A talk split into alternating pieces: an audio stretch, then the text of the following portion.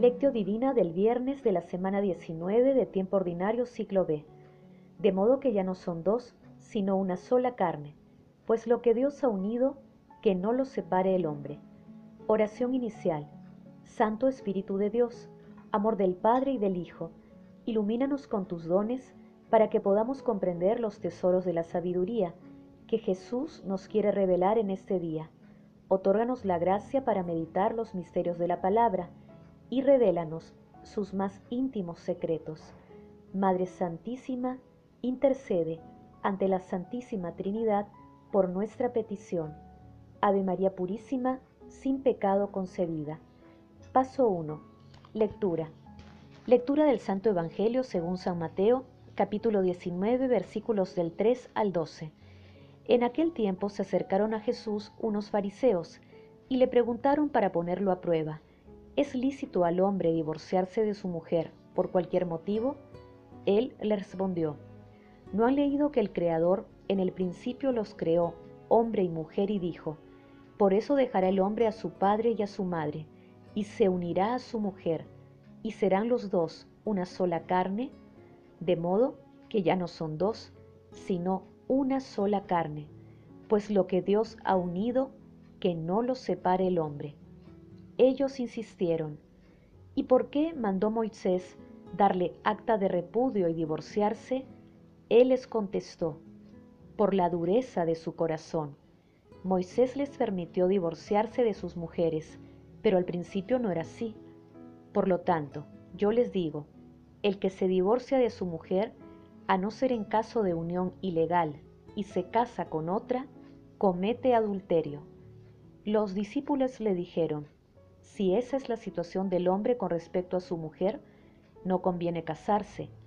Pero él les respondió, no todos entienden este lenguaje, solo a quienes se les ha concedido. Hay eunucos que nacieron así del seno de su madre, otros porque fueron castrados por los hombres, y hay otros que decidieron no casarse a causa del reino de los cielos.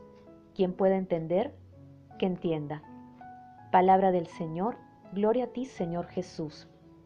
El pasaje evangélico de hoy está referido a la indisolubilidad del matrimonio. Este tema surge por las preguntas formuladas a Jesús por unos fariseos que deseaban ponerlo a prueba. Nuestro Señor Jesucristo manifiesta la indisolubilidad del matrimonio y pone en primer plano el designio de Dios Padre que estableció desde el principio. Los creó hombre y mujer. Asimismo, Jesús señala claramente que el celibato es una opción para quienes deciden dedicarse por completo a proclamar el reino de los cielos. Tengamos presente las expresiones del padre André Love. Cimentarse en el amor significa siempre cimentarse en Dios. Esto es verdad por lo que se refiere al matrimonio, pero también es verdad referido a todo amor en particular para aquellos que han renunciado al matrimonio para vivir en el celibato por el Evangelio. También ellos, aunque de otra forma, se cimientan, se arriesgan en un amor no menos difícil. No puede haber menos amor en sus vidas, porque Dios no está menos en ellos. Cuanto más esté Dios en una vida, más amor habrá. Paso 2. Meditación. Queridos hermanos, ¿cuál es el mensaje que Jesús nos transmite a través de su palabra? En Génesis capítulo 1, 27 se lee, A imagen de Dios lo creó, hombre y mujer los creó. Hermanos, el matrimonio desde el Génesis es de institución divina y creadora de vida. Por ello nuestro Señor Jesucristo proclama su unidad e indisolubilidad por encima de todo. En este sentido, Jesús pone en alto relieve la importancia que tiene la familia para la iglesia y para la humanidad.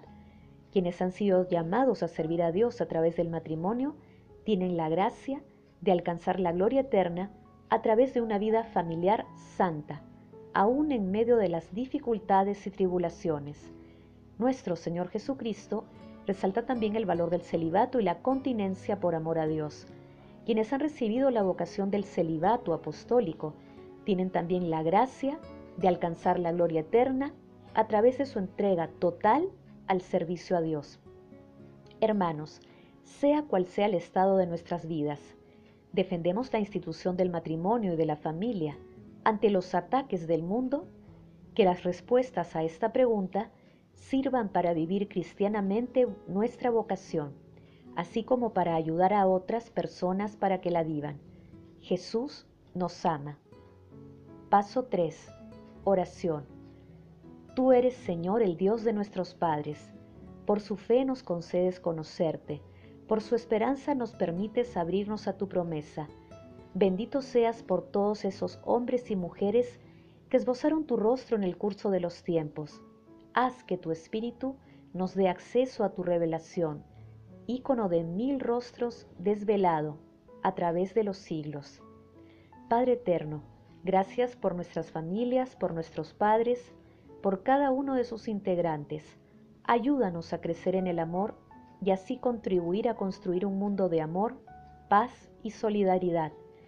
Santísima Trinidad, protege y bendice a todas las familias del mundo, para que a pesar de las dificultades y tribulaciones, sean el reflejo de la Sagrada Familia. Amado Jesús, ilumina a los novios para que antes de dar el paso de la unión matrimonial, te reconozcan como el más grande amor de todo hombre y de toda mujer. Amado Jesús, tú que no quieres excluir a nadie de tu acción redentora, concede tu divina e infinita misericordia a todas las almas del purgatorio, especialmente a todas aquellas que más la necesitan. Madre Santísima, Madre de la Divina Gracia, intercede por nuestras peticiones ante la Santísima Trinidad. Amén. Paso 4. Contemplación y acción. Hermanos, contemplemos a Dios con un comentario de Tertuliano. ¿Cómo podríamos describir la dicha de un matrimonio contraído ante la Iglesia, confirmado por la oblación, sellado por la bendición, proclamado por los ángeles y ratificado por el Padre Celestial? Qué bella pareja forman los dos creyentes que comparten la misma esperanza, el mismo ideal, el mismo modo de vivir, el mismo espíritu de servicio. Los dos hermanos, ambos al servicio del Señor, sin división alguna en la carne y en el espíritu. Son en efecto dos en una sola carne. Al ser una sola carne, son también un solo espíritu. Juntos oran, juntos se postran, juntos hacen penitencia, recíprocamente se exhortan y se instruyen, recíprocamente se sostienen. Ambos intervienen en la Santa Asamblea y juntos participan en la mesa divina. Están unidos en la prueba y en la alegría. Ninguno se esconde del otro, ninguno huye del otro, ninguno es un peso para el otro. Visitan gustosamente al que está enfermo, ayudan al que lo necesita, dan con generosidad, se prodigan con sinceridad, atienden a los compromisos diarios con seriedad y nunca están mudos cuando se trata de alabar al Señor. Cristo, que lo ve todo y lo oye todo, se alegra y les envía su paz. Donde están los dos, allí está Cristo, y donde está Él, no hay sitio para el maligno. Hermanos, recemos juntos en familia alrededor de la mesa, hagamos de este propósito un maravilloso hábito y extendámoslo por donde vayamos.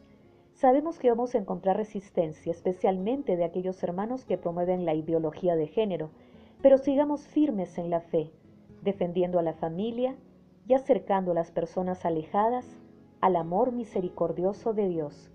Glorifiquemos a la Santísima Trinidad con nuestras vidas. Oración final. Gracias Señor Jesús por tu palabra de vida eterna. Que el Espíritu Santo nos ilumine para que tu palabra penetre a lo más profundo de nuestras almas y se convierta en acción. Dios glorioso, escucha nuestra oración. Bendito seas por los siglos de los siglos. Madre Santísima, intercede ante la Santísima Trinidad por nuestra petición. Amén.